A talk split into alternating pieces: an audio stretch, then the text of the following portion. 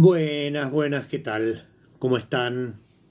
Bienvenidos, esta es otra emisión de Futuro Imperfecto, el programa que solía ser los miércoles a las 22, a esta hora en Radio UBA, pero que bueno, por efecto de la pandemia tuve que trasladarlo a casa.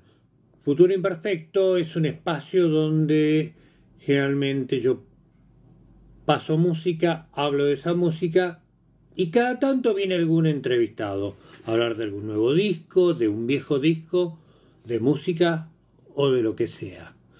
Eh, obviamente le fuimos buscando la vuelta a la pandemia, como todo el mundo. Primero tirando unas playlists de Spotify, después eh, haciendo algunas transmisiones en vivo y acompañándola con esas playlists de Spotify.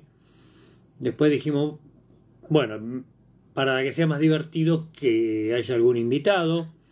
Entonces cada vez que pueda habrá algún invitado aquí en Futuro Imperfecto. Y la idea es que, bueno, que encontremos primero la posición, porque el escritorio es grande, pero la parte de abajo es chica. Y vino un día a esta transmisión Nito Mestre, después estuvo Emilio del Guercio, y hoy lo vamos a tener a Lisandro Aristimuño, que para mí es un lujo tenerlo para conversar porque siempre tenemos buena conecta de conversación y además porque tiene un nuevo disco que se llama Criptograma. Criptograma, bueno, yo no voy a, a develar muchas cosas, para eso está el artista, pero me acordé, mientras lo espero al artista, de una anécdota que él me contó que tiene que ver con sus padres. Parece ser que el papá de Lisandro Aristimuño estaba loco por un Ovation. La Ovation es una guitarra acústica que tocaba, digamos, Spinetta, Lebón, los grandes músicos, Lito Nevia, por ahí, los grandes músicos de los 80, al principio de los 80 tenían una Ovation que era la, viola más preciada, no sé si es la mejor, en todo caso le preguntaremos a, a Lisandro. Eh, el asunto es que el padre no era músico, el padre de Lisandro es arquitecto, entonces no había nada urgente por lo cual él tuviera que tener esa guitarra. Sin embargo, la quería y habló con la que iba a ser su mujer, su novia, la mamá de Lisandro, y le dijo que quería la guitarra, no tenían plata. De manera que dijeron, bueno, ¿y cómo la compramos? Y al padre de Lisandro se le ocurrió empeñar los anillos de compromiso. Yo me lo hubiera visto muy mal, pero ¿saben qué? Para el mérito de la mamá de Lisandro, le dijo que sí. Y así se compró la guitarra Ovation, el papá de Lisandro Aristimuño. Obviamente, la historia tendría que terminar con Lisandro empuñando esa guitarra, una luz cenital que baja del cielo, un acorde de órgano que hace ¡Ah! Para eso era la guitarra. No. Lisandro comentó con otra viola, con una antigua Casa Núñez. Después parece que usó la Ovation, pero cuando se venga aquí para transmisión, eh, se lo vamos a preguntar a él. Pero yo en realidad estoy más interesado en hablar de Criptograma, que es el disco que sacó Lisandro, que estuve escuchando en estos días. Son 10 temas, dos invitados, eh, y es el primer disco de Lisandro en, en un tiempo porque el anterior, si no me equivoco, salió 2016. Después salió la que era Constelaciones y después salió Constelaciones en vivo. Y ahora Criptograma inicia un nuevo ciclo o continúa el anterior. Los artistas suelen moverse por círculos. Digo, es difícil. Nosotros los periodistas lo vemos desde afuera, el partido y comentamos, estuvo bien, estuvo mal yo veo que Lisandro tiene así como unos ciclos y me queda la duda de, bueno, criptograma de por sí es una palabra bastante eh, enigmática, de si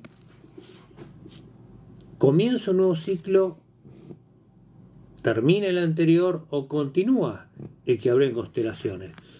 Pero bueno, cuando venga el Aristimúnido, ¿por dónde andarás? No lo sé.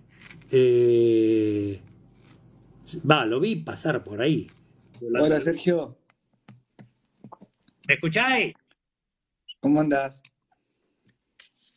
¿Qué haces, Lisandro? ¿Cómo te va? Bien, todo bien. Bien, ¿cómo andas vos?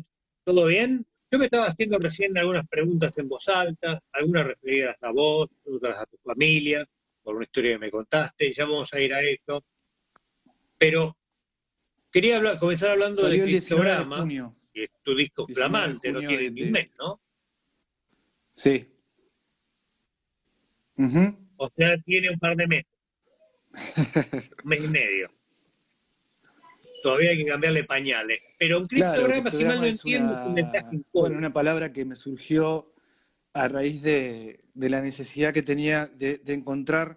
Siempre me gusta laburar sobre, sobre el concepto de los discos. Como que a- arranco desde el título casi siempre. Como me, me gusta laburar Ah. sobre una idea general de la, del, del disco en sí.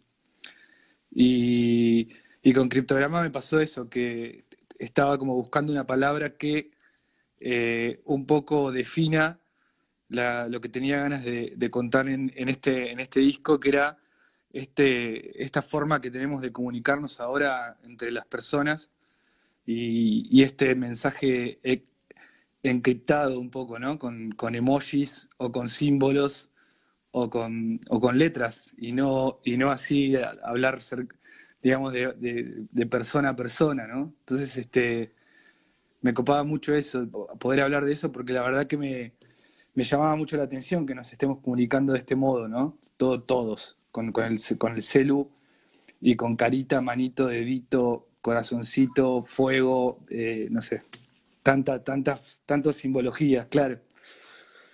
Y me pareció, bueno, me encontré esta palabra que dije, acá, acá está el título. Me pareció que, bueno, que realmente la palabra es, es, es un mensaje eh, a través de símbolos donde, donde vos tenés que descubrir qué mensaje hay detrás de, de lo que se dice, ¿no? Es como una especie de juego también o de, o de clave eh, secreta para, para encontrar el mensaje. Y me pareció que estaba buena. La palabra me gustaba también porque tiene mucha fuerza, ¿viste? Me parecía muy, muy buena para el título. Ahora, saliendo del título y yendo al disco, ¿dirías que es un disco que se comunica fácil? Porque en Sí. definitiva de lo que estabas hablando recién era de la comunicación entre las personas. Porque Mm. en la tapa vos apareces como detrás de un vidrio todo difuminado. Entonces, digo, ¿se quiere comunicar? ¿No se quiere comunicar? ¿Lo manda en código? ¿Uno tiene que escuchar decodificando o el sentido aparece? Mira, tiene como ¿Cómo ese que juego, ¿no? del otro lado del la, vidrio? la- la idea de la tapa eh, era, era digamos que esa, esa idea la, la- la hicimos con mi manager, que también es fotógrafo, Valentín. Este, sí, y, y le encanta la fotografía y bueno, y tuvimos esa Caramba. idea de, de, de- de que la tapa esté, esté yo, pero atrás de, de algo difuso, ¿no? Como un, también otra vez, nuevamente el, el mensaje como, como que no se sabe si me estoy riendo, si estoy llorando, si estoy serio, si estoy con los ojos cerrados, abiertos, no se sabe. Es como una, una especie de figura que está detrás de un vidrio este, y, no, y- y no- no se nota nada, ¿no? Como fuera de foco, digamos. Y, y la verdad que el disco, volviendo a tu pregunta también, es que yo creo que es un disco como muy, muy introspectivo, ¿viste? Yo, yo estoy hablando por primera vez mucho de, mucho de mi persona, ¿viste? Cosa que por ahí en los otros discos sí hablaba desde mi punto de vista o desde mi forma de, de, de- mirar el mundo, si se quiere, o las relaciones, eh, pero desde un lugar eh, siempre diferente, claro. ¿viste? Como eh, jugaba mucho a, a eso, ¿no? Que en, que en la canción, gracias a Dios, se puede hacer eso de jugar y no ser siempre la, la primera persona en los textos o en, o en la canción.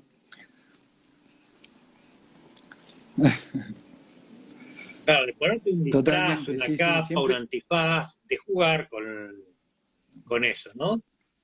Pero es que decís que no estás muy Totalmente. estás como Entonces más es como eh, el, el primer hablando disco que, que creo que realmente en su totalidad, porque en, otro, en, los otros discos hay algunas canciones que sí hablo de mí o estoy en primera persona, pero este es como que desde el principio hasta el final estoy hablando de, de, cosas muy mías y internas, este, y, y, que por primera vez dije, bueno, me voy a, me la voy a jugar y voy a hacer yo, como que voy a, esta vez estoy como más, no sé, como quizás llegué a una, una especie de maduración y dije, voy a hablar, voy a hablar de mí, de, mis sentimientos, de, mis relaciones, de, pero desde mi lado, ¿no? Desde el lado protagónico, si se quiere, en cuanto a las letras. Entonces, este es un disco que, eso, que, que habla mucho de eso, eh, pero también, viste, como, como la poesía o como la música, cada uno la puede interpretar a su modo.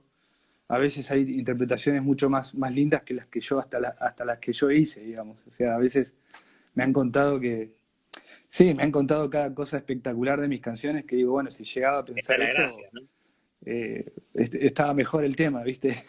Como lo había pensado yo, capaz. Así que en ese sentido, eh, creo que Criptograma tiene mucho eso, eh, habla, mucho de mí, y en, su, en su totalidad, digamos. Y la música, digo, vos hiciste el disco a partir de que encontraste el título, siempre trabajás con, de esa manera. ¿Con quién lo hiciste esta vez el disco? Este ¿Dónde lo hiciste? ¿Cómo lo hiciste? ¿En cuánto tiempo? Muy, muy, muy rápidamente, fue como algo, a mí me asombró, la verdad, porque me, llegaron las canciones así de una manera... Eh, el disco fue grabado por primera vez en, mi estudio, que se llama Viento Azul, eh, que lo, tengo desde el año pasado. Eh, finalmente, bueno, desde, vos sabés que soy independiente de autogestión y, y siempre laburé desde ese modo. Claro, y, siempre cuando tenía que grabar un disco, alquilaba el estudio de alguien, ¿no? Eh, o sea, lo, pagaba. Y en este caso, bueno, eh, finalmente llegó, llegó el, nido, llegó el lugar eh, que tanto añoré y soñé. Y, bueno, llegó, finalmente llegó mi estudio y pude grabar el disco ahí, cosa que fue, ayudó mucho al disco porque no teníamos la presión esa de, los horarios y de que cada minuto vale, vale una guita, o vale, vale ¿no? Y, tenés que hacer la toma en esa hora, o, siempre dejas como un día para grabar las voces y justo ese día eh, casi siempre estás afónico o estás súper estresado. Sí, sí, sí. Por casualidad. Lo que labura el bocho, totalmente. Y que la verdad que bueno, eso pasó, que, al tener mi estudio estábamos todos como muy relajados. Eh, fundamentalmente yo, digamos, que fui el productor y, el arreglador y, demás, laburé con mi banda nuevamente, cosa que, en el disco anterior, en Constelaciones, que es el disco anterior, yo, eh, una forma de, de, laburar con ese disco fue eh, cambiar de, actores, digamos, si se puede decir, ¿no? haciendo una, un paralelismo con una película o algo así, como que siempre... Como le dije una vez a Dante y Manuel, ver otras personas. Como una licencia musical, totalmente. Y bueno, y volví a laburar con, mis amigos, con la banda que toco en vivo desde hace muchos años, muchísimo. Y volví a laburar con ellos porque, bueno, tenía como una idea bastante resuelta y, y yo sé que ellos me entienden súper bien cuando yo les llevo las ideas y las canciones. Eh, bueno, el hecho de haber tocado tanto, de haber girado tanto, de haber grabado tantos discos, los chicos ya me conocen mucho, ¿viste? La banda me conoce muchísimo y, nada, simplemente les digo, bueno, eh, este tema va por ahí y ya sé que, ya saben, digamos, más o menos por dónde tienen que agarrar la, onda.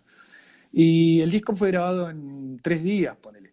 O sea, fue, fue, sí, fue increíble, sí. En ese sentido fue se ve que el, el, de tener tu propio lugar también hizo que todos estemos como eh, mucho más, más tranquilos, con menos presión eh, de horarios y de todo. Quizás yo en, los otros discos cuando grababa, ponerle que grabamos en Circo Vid, en Santito, eh, en otros estudios, quizás yo también estaba como bastante estresado porque, bueno, tenía una determinados días o determinado dinero incluso para, para poder terminar el disco. Claro, un presupuesto que, que tenés que cumplir. Es tu plata. Y no, hay, no es que le pedís a la compañía, mira, dame un par de días más.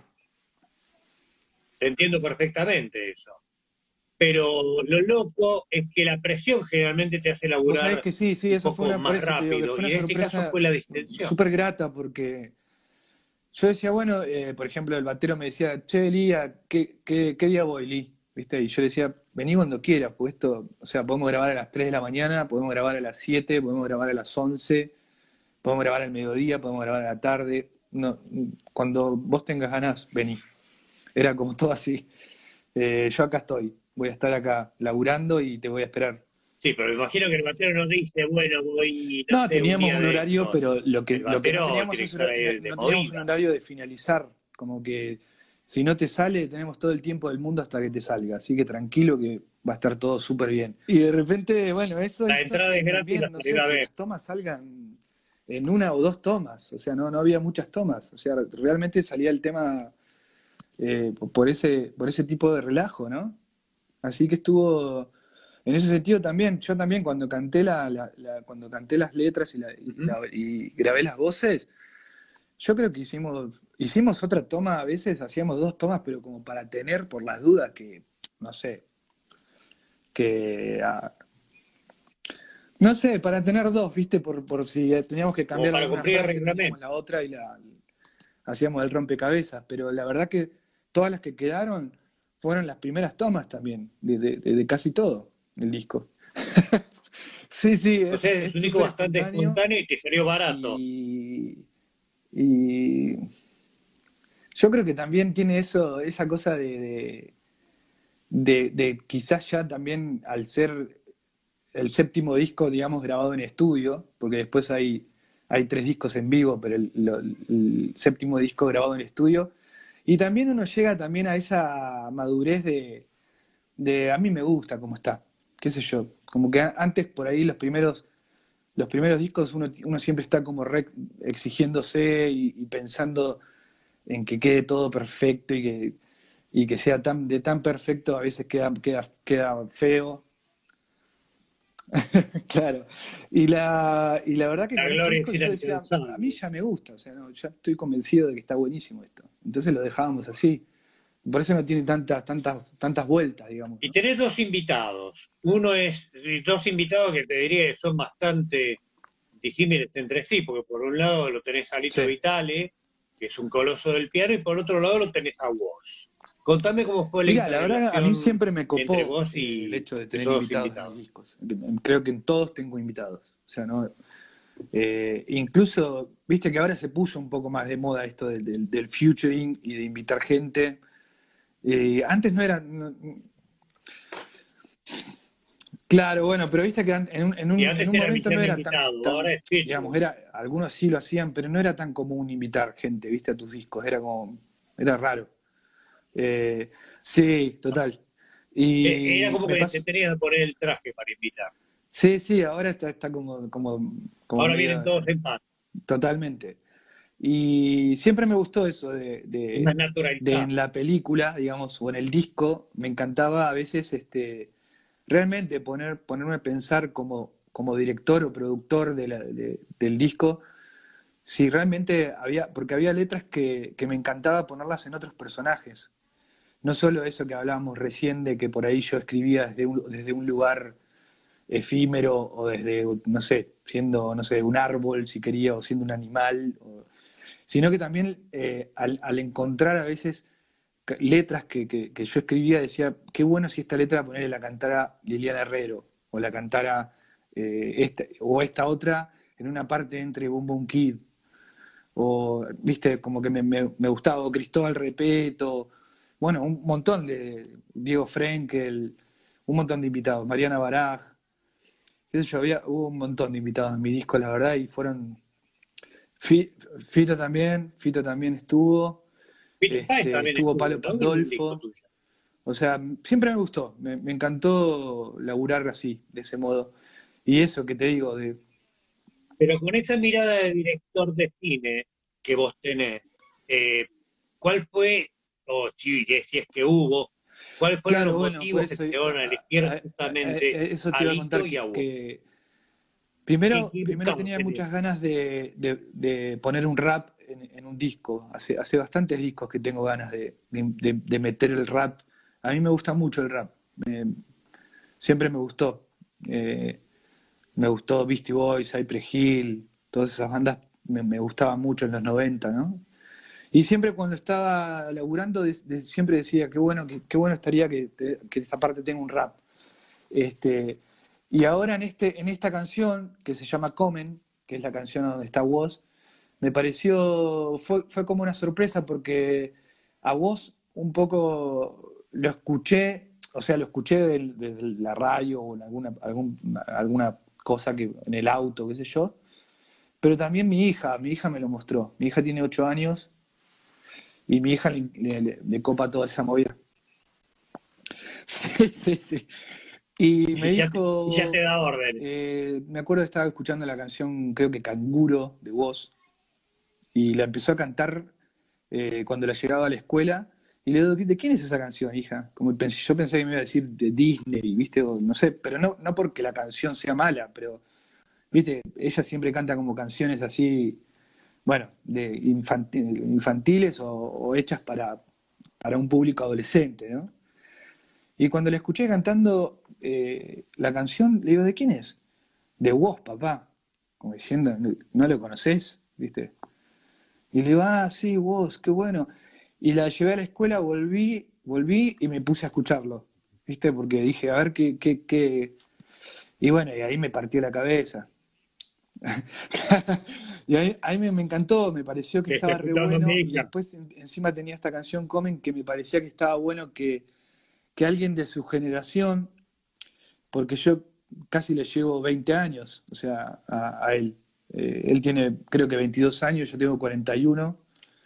Y, y me, me, parecía bueno que en esa, en esa me parecía bueno que en esa canción haya alguien de, de esta época, digamos, hablando también, este, y hablando de la injusticia, ¿no? del sistema y de las cosas que a veces no podemos, bueno, que son muy injustas, ¿no?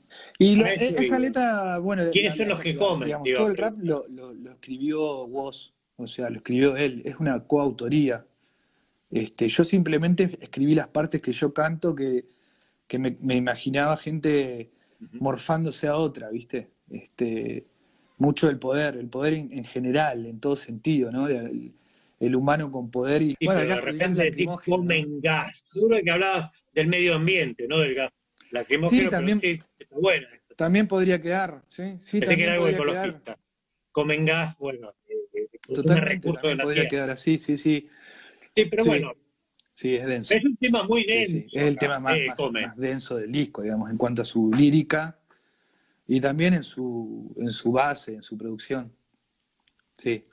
Participa en el disco Lito Vitale, eh, que yo hace un montón también quería laburar con él, grabar algo con él.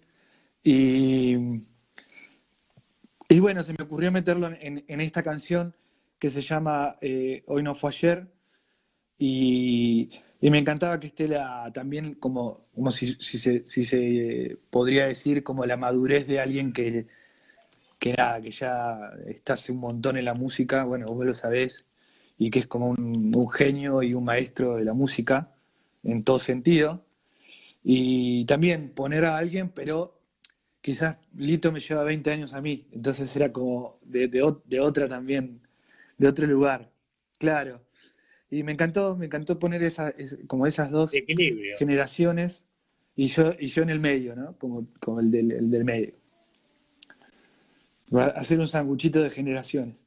Sí, lo que te iba a preguntar con respecto a esto del disco era cuán obsesivo sos con el orden, con el orden de los temas, porque veo que primero está el tema del hito, después está el tema de Woz, y me imaginé que sería digo, ¿este lo pensó como si fuera el lado 1 o el lado 2? No, vos sabés que no, este disco, incluso este disco iba a tener menos, menos temas, o sea, iba a ser más corto, mirá, mirá, mirá lo que lo que te digo, lo que pasa es que no, nos llegó la cuarentena, eh, lo llegó esto del COVID-19 y toda la bola, y, y nada, y surgieron dos temas nuevos dentro de la, de la cuarentena, o sea que iba a ser, iba a tener ocho temas. Y Ah, o sea que este disco también fue, digamos, uno de los primeros discos entonces que... Claro, yo, el, disco, el disco iba a salir, estaba a punto de, yo estaba a punto de masterizarlo o sea, le faltaba el, mastering. Y, bueno, y nos agarró esto, ¿no? Esto que está pasando en el mundo. Y eso hizo que, paremos, porque bueno, el disco rígido había quedado en el estudio, este, y no se podía ir a buscarlo y qué sé yo. Y, en, ese, en ese tiempo escribí la canción Nido, que es un poco que habla de eso, también un poco del, nido y de, quedarse en su casa y de y un poco reconocer tu lugar eh, desde, desde, un punto así de, vista tan como tan fuerte, ¿no? Porque realmente nos teníamos, nos tenemos que quedar en nuestras casas, eh, no por elección, sino porque nos, nos hace, eh, o sea, nos cuida, claro, nos cuida, digamos. Entonces empecé a escribir sobre eso. Sí, como, fue necesaria. Y bueno, el sinónimo de la casa como un nido, ¿no? Como, como tu lugar. Y salió esa canción. Y después salió Baguala 1, que es la, última que la grabé con el celu, eh, con una aplicación. Y también la grabé acá en mi casa. Entonces este, no, no tenía ni micrófonos acá, porque ya me había, había mudado absolutamente todo de mi casa. Dije, bueno, quiero tener mi casa con discos nada más, sin instrumentos. No quiero laburar en mi casa. Era como que ya tengo mi estudio. Sí, sí, ya tengo mi estudio, tengo todo ahí, así que me llevo todo para allá. Y bueno, hice todo eso, llevé todo y después cuando agarró esto no tenía ni, un auricular, o sea, ni, un micrófono ni nada. Entonces, este, Ibaguala la grabé con el celular, o sea, con una aplicación del, celular que tenía una especie de, de, efecto para la voz, viste que tiene como una, una especie de armonizer una cosa así. Y, nada, lo grabé así en el patio. Tipo, empecé a cantar, empecé a cantar y, quedó esa canción y dije, bueno, con esto termina el disco. Es como el cierre, me parecía que estaba bueno. Sí, me pareció rarísimo ese final, porque, porque es como anticlimático, venís esperando como... sí, me parece que es como el, terminás con eso, volviendo a, a y a todo esto que hablábamos de, del mensaje encapsulado o encriptado y me parecía que, el final era de nuevo el tipo solo este, con su celular en la ciudad, en el medio de, la nada, en su casa, en el patio, eh, sin ningún músico alrededor. Cosa que me parecía que también tenía mucho, mucho que ver con lo que estaba sucediendo, ¿no?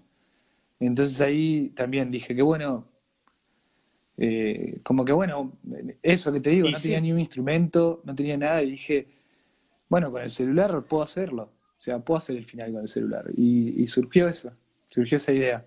Ahora lo que veo es que el hijo tiene sombra 1, señal 1, vaguala 1. ¿Por qué tanta numeración? No, en realidad era... Algo decían los números de toma. yo, siempre me acuerdo de las cosas que hago en, el tiempo por, por, mis discos, ¿no? Entonces, por ejemplo, vos me decís, yo cuando te hice la primera nota y yo te digo, y creo que era Mundo Anfibio, por decirte, es como que uso mucho los discos como almanaques, ¿viste? Porque si no, eh, me, olvido de, de, los tiempos eh, reales, digamos, del calendario o de los años. Entonces, los discos son como eso, me, hacen acordar al, año que te conocí o que conocí a tal persona o que, o que toqué en tal lugar, como que los uso de eso, de, ayuda memoria, ¿no?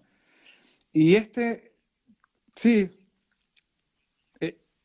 el, almanaque, pero está buenísimo. El disco como almanaque es una gran. Y entonces dije, bueno, este disco es el primero. Claro. Tenés que hacer, que hacer 12 discos y eh, hacer el almanaque. Y este dije, bueno, lo voy a, voy a, voy a ponerle uno porque es la primera vez que estoy grabando en mi estudio.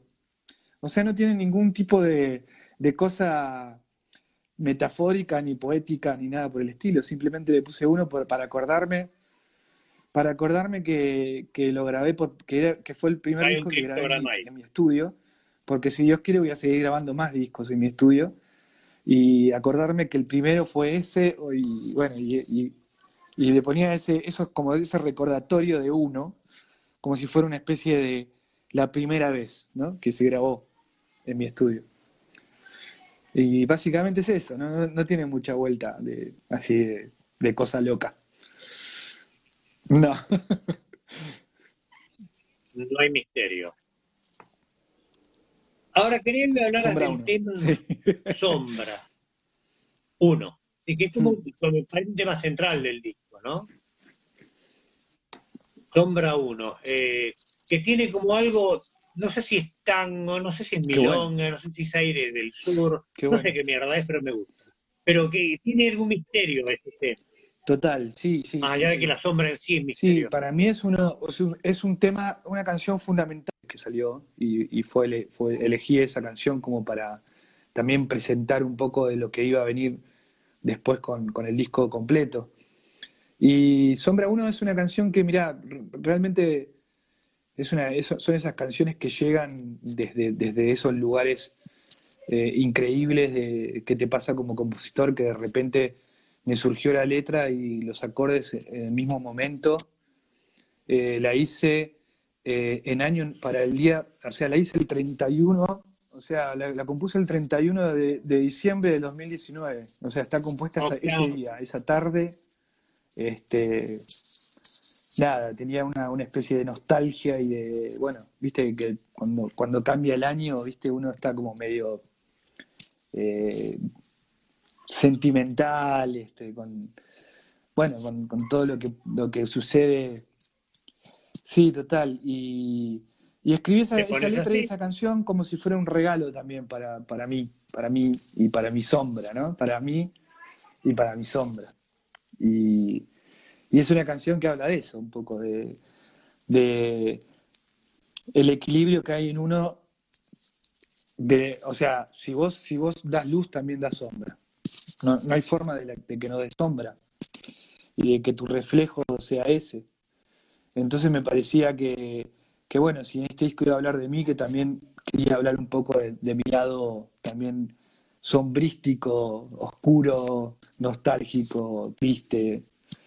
Eh, me, me, encanta poner eso también en juego en mi música, siempre lo hice y nunca le tuve temor a eso, ¿no? Hay mucha gente que dice que mi música por ahí, bueno, o es, o, es medio nostálgica o medio, medio tristona, y la verdad que sí, que es así, sí, porque yo soy así también, es como que es parte de mi...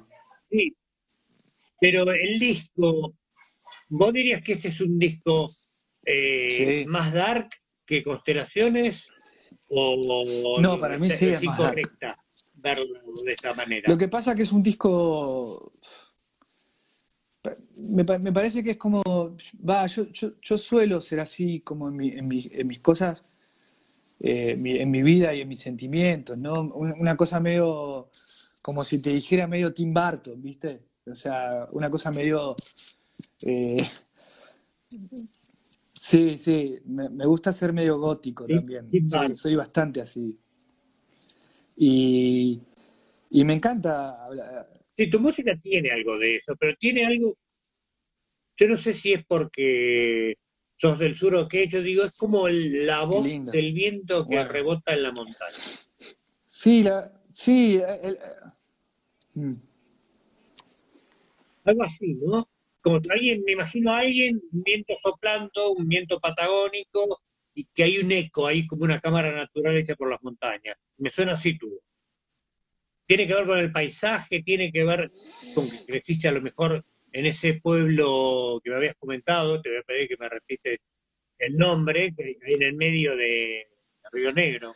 Yo creo que sí. tiene que ver con eso. Sí, que eso es clave, es clave donde nací, donde crecí.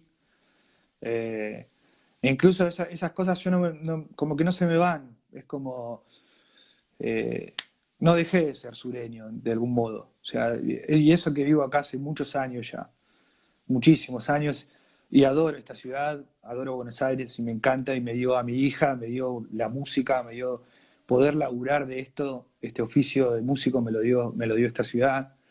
O sea, es una ciudad que le agradezco profundamente, pero mi identidad nunca se va a borrar, es como que está marcada en mí rotundamente y, no duermo la siesta, pero tranquilamente podría hacerlo. O sea, eh, sigo manteniendo muchas, muchas, muchas cosas que, tienen mucha, mucho que ver con el sur. Esto de, no sé, por ahí yo soy mucho de juntarme en casa, ¿viste? Como no, me gusta estar en, el, ¿viste? Y eso es muy del sur. El sur era como, venía a tomarte unos mates a casa, o una cerveza a casa, nada de ir a un bar o de ir a, viste, eso era como muy raro, era como muy poco frecuente, ¿no? Era más ir a... no, sí, sí, me afecta porque, porque me, me, jode mucho el hecho de no poder salir de gira y no poder tocar, ¿viste? Eso me, eso me, me, rompe mucho el corazón. La verdad que me, me jode bastante. Ah, el hecho de no poder salir a tocar. Yo giraba mucho, siempre por todo el país, y me encantaba viajar, viajar por todo el país, llevar mi música, conocer gente. Y la verdad que, que bueno, ahora estar, estar hace tantos tiempos en mi casa, extraño mucho eso, de viajar, de ver a mis compañeros, de tocar, de, de tener gente adelante cuando tocas, ¿no? Y no tocar adelante de una pantalla.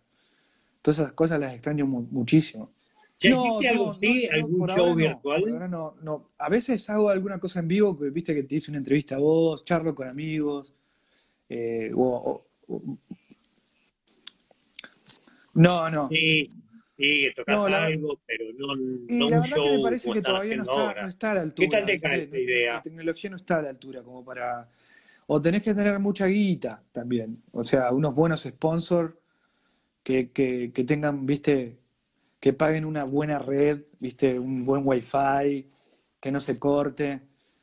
Porque la verdad que realmente que se te corte un tema puede ser muy problemático, viste, es como, es como que te quedes sin voz en un show en vivo. ¿Viste? De repente te quedas congelado como nos está pasando a nosotros. Claro, te quedas sin luz. No, lo, que decía es que es lo mismo que te quedes sin luz. Sí, sí, sí, totalmente. Así que por eso... En el sentido metafórico te lo digo eres cantando todo angelado y de repente te agarró el, frío sí, Por eso estamos ahí, estamos viendo igual, ¿viste? Porque quizás, este, por, por, supuesto, quizás antes de, de fin de año seguramente haga algún par de conciertos, quizás solo con la guitarra, más acústico, porque, pues bueno, por, por todo este... Pero sí, sí, quizás lo que por ahí va a ser es grabado, viste, que no va a ser en vivo. O sea que lo voy a grabar y saldrá, saldrá el otro día, ponele, pero como ah, un, un, simulacro de vivo, digamos, ¿no? Como, porque va a estar tocado en vivo y va a ser en vivo, pero va a estar grabado. El, famoso falso vivo que hacemos en la radio. Está muy bien. Me, parece que está bien y que estoy no atenta. Un falso vivo. Esa, esa es la idea que tengo de hacer. Más allá de que Criptograma pueda verse como un disco más eh, gótico, como vos dijiste, que Constelaciones, digo, Constelaciones era un disco que miraba al cielo, a las estrellas arriba, y en este vos miras para adentro. Eh, lo que noto es como una especie de exuberancia rítmica que en otros discos no tenía. Sí. sí, sí, sí. laburé mucho con los beats, digamos, con, con los ritmos. Eh, a ver, ahí, por lo pronto hay un círculo que te rodea la nariz, parece un efecto. Bueno, que te contaba que, que sí, que laburé mucho este disco en, la compu, ¿viste? Las programaciones. Y sobre todo, eh, está, está, re bueno lo que decís y, me alegra mucho que, que lo resaltes porque laburé mucho en los ritmos, laburé mucho en los beats, muchísimo.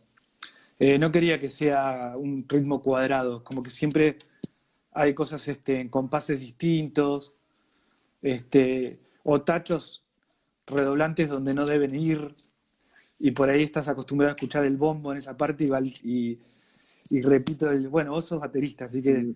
Más o menos entendés lo que te quiero decir. Sí, pero me hice acordar, ¿sabes a qué? a mediados de mm. los 90 hubo como una corriente que era drum and bass, que la, la agarró Bowie para su disco Earthling y la hizo a su manera. Y escuchando, el lunes venía, digamos, iba caminando y escuchando tu disco, que es como ustedes deben escuchar algunos discos, y digo, tiene algo de eso. No sé si sí, siempre es una referencia, o qué, la que me recordó ese álbum. Es, es uno de mis grandes ídolos también. A lo mismo que Peter Gabriel. Este, son, son gente que no dejo de escuchar. O sea que están todo el tiempo tipo manual capeluz, ¿no? Cuando te olvidaste de algo, abrís, vas al manual, ¿no? Y, con esos tipos, esos genios. Claro, y bueno, sabes que se cumplen 40 años del tercer disco de Peter Gabriel. Claro.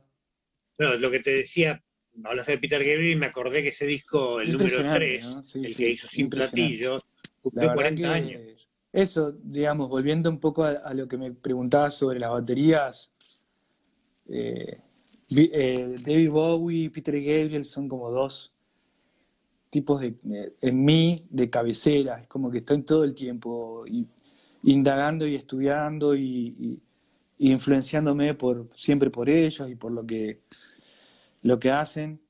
Este, y sí, son, son referentes, o sea que en, en criptograma se escucha un poco de, de Bowie y de, Gabriel también. O sea que como que siempre, no digo que, que, sean, que sea igual, pero sí son una, una nada, eso, una ayuda, una influencia, este, ya no se nota, pero sí, sí están. Y después mucho, bueno, Luis Alberto, por supuesto, siempre. Este, incluso creo que Sombra 1 tiene con un, poco la melodía, tiene como una cosa medio espinetiana, este, de Peluson of Milk, por decirte, ¿no? Mm. Mm. Puede ser, probablemente. El tema es que yo le veo espineta a todo, estoy un poco influenciado yo. No sos vos, yo. Mm. Y te quería decir algo con respecto, a tu, con respecto a tu actividad, porque tenés varias actividades, además de ser músico, estás mucho en las redes, tenés muchísimos seguidores, pero me gustó la lista de DJ Palo Santo. Ah, sí, sí, sí. Sí, sí, te escucho. ¿Estás ahí? Sí, la verdad que me, encanta. bueno, yo, como vos sabés, o sea, eh, casi siempre, bueno, charlamos de vez en cuando, aparte de hacer entrevistas y eso, a veces nos mandamos algún mensaje o, o estamos al tanto, pero yo es como que soy melómano, soy coleccionista de discos, eh, tengo muchos discos, la verdad que desde muy chico, en vez de comprarme una pelota, me compraba discos, o sea, o una, en vez de... y entonces este, tengo mucha, mucha, muchos discos, mucha música y, y, me encanta, me encanta pasar música, me encanta, siempre que venían mis amigos a, mi, a, a visitarme o algo, era muy común, viste, mostrarle algo nuevo, decirle, uh, a vos te va a encantar esto, vení.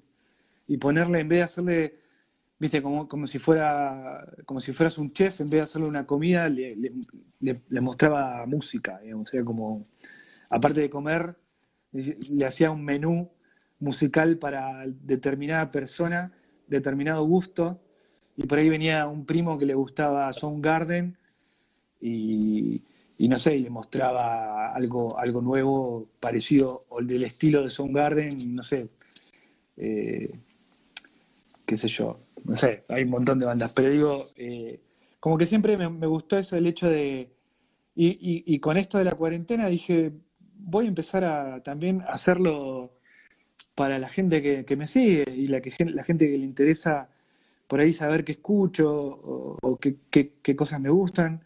Y empecé a hacer como una especie de DJ hasta que, bueno, nos cortaron. Bueno, Lisandro, te quiero hacer una última pregunta porque vengo hablando de eso desde el principio. Y quiero que me cuentes dónde está la Ovation que me contaste que se compró tu viejo con los anillos de compromiso. No, esa Ovation la sigue teniendo mi, viejo. Sigue estando en, la casa de mi viejo. Sí, hace poco la, quería vender. Ah, la sigue teniendo. Eh, pero entre con mi hermano, mi hermano más chico y yo, le dijimos que no, que no la venda, que no, que no, que no, que no. Y él medio que nos, nos decía, vendeme la guitarra, ¿viste? Haceme el laburo de ponerla en Mercado Libre, sacarle las fotitos y todo, y, ninguno de los dos nos hacíamos los revoludos y no le, no, ayudábamos a venderla. Y, está, está todavía ahí, es una guitarra que tiene, no sé cuántos años tendrá ya esa guitarra, pero es un... Sí, sí, sí, y va a cumplir 40 más o menos. Sí, sí, es una Ovation auténtica, de, los 80, de, aquella época, ¿no? ¿no? Este, yo la he usado, me la he prestado, me la he prestado en varios, en varios discos la, he usado. Sí, bueno. Y ahí se cortó de nuevo, pero. Sí, pero te, te estoy escuchando igual, ¿eh? Te la he prestado, me dijiste, no te la he regalado. Nunca, nunca, me hago regalar. No, porque lo que pasa es que es como, es su guitarra, ¿viste? Es como. yo, tampoco no sé si la, la, recibiría, si, aunque me la regale. Es como. son cosas que son muy de él, ¿viste? Como, no sé, ¿viste? Como que cada... El, eh, eh. No, no quiero que la venda porque yo sé que se va a arrepentir. pero tampoco quieres que la se va a venda. arrepentir. Porque de vez en cuando la agarra y se pone a hacer algunos acordes, se pone a tocar y yo sé que se le hace bien. Y la verdad que si la- las veces que la quiso, ven- la, la- la quiso vender fue por una cuestión de, no sé, se quería comprar otra cosa o comprarse una, una más nueva. Y yo le decía, no, pero eso, eso es una joya, no la vendas, ¿viste? Era como... eh, y, y la verdad que eso, que todavía está la viola ahí. Y él, yo creo que tampoco, eh, eso, si me la, si me la quisiera regalar, yo no sé si la aceptaría, también porque tengo un montón de guitarras y tampoco es que, que me hace falta una guitarra, porque tengo muchas, me he comprado muchas guitarras. Eh, a lo mismo que los discos, soy también medio coleccionista de violas y tengo bastantes. Y obviamente una Ovation no tengo, pero no sé si es una viola que, que me gusta a mí particularmente. No, no sé si es una viola que a mí me, me guste tocar, digamos. Viste que tiene como, tiene como esa cosa ovalada, viste, es como Es medio... una viola dura. Me resulta un poco incómoda a mí para tocar. ¿Esa viola figuró en algún disco tuyo? No, no, no, se, se tildó todo. No sé si me escuchaste la pregunta. Se tildó todo. Te pregunté si Sí, esa viola sonó en algún disco tuyo. Está en... Esa viola la usé en ese, en ese asunto de la ventana. En mi segundo disco. En mi segundo disco está todo tocado con la Ovation. Ah, Esa. Sí. ah, todo tocado con Ovation. Bueno, entonces vamos, después de escuchar el criptograma, bueno. podremos escuchar ese asunto de la ventana y ver las diferencias sonoras y poder apreciar la Ovation y bueno, este, este no es un disco tan de guitarra. Y criptograma. Sí, criptograma es más. Suena, más pero no- computadora, más ele- un poco más electrónico. Eh, ese asunto de la ventana es, es- la acústica es como el, el instrumento, quizás uno de los, claro, quizás uno de los protagónicos del disco, sí, total, Casi un plan. totalmente. Bueno, Lisandro, ya que nos están tironeando del Wi-Fi, eh, te voy a agradecer que hayas tenido esta visita a Futuro Imperfecto, virtual. No reemplaza a la personal que haremos cuando las autoridades sanitarias nos digan que está bien juntarnos otra vez. Así Muchas que, gracias, nada, felicitaciones por tu criptograma, felicitaciones también por... Muchísimas gracias, sí, ojalá algún día puedo saber puedan que ir a visitarlo. Y bueno, y ahí estaremos escuchando música como siempre. Bueno, eh, espero que haya alguna batería. A lo mejor quien te dice Dale. que no hay algún. Dale. Te que mando un ha abrazo. perdido. gracias a vos por la entrevista. Para mí siempre, para mí siempre es un honor. Te mando un fuerte abrazo. No, para mí es un placer tenerte. Gracias. Para mí es un placer. Yo me veía así medio pálido. Él hablaba de Bowie y digo, bueno, yo ten- teniendo una cara como si estuviera maquillado, pero no estoy maquillado, yo me veo maquillado. Gente, eh, estuvo, la verdad estuvo mortal la charla con Lisandro, pese a los problemas que nos trae Internet, por eso no me gusta hacer muchos Instagram Live, pero volveremos el miércoles que viene. Chao. Hasta el miércoles que viene a las 22, aquí en arroba el Roja Suba, que es la casa digital de Futuro Imperfecto.